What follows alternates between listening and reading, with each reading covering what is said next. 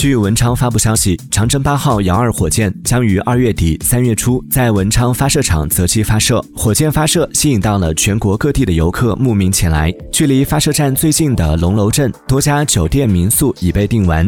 据飞猪数据显示，近一周入住时间在火箭发射期间的文昌酒店预订量较上一周增长一点五倍，预订人群中近一半是亲子客群。此外，观看火箭发射同时拉动了当地的租车业务。据飞飞猪数据显示，近一周文昌、海口、万宁的租车预订量同比涨超十倍。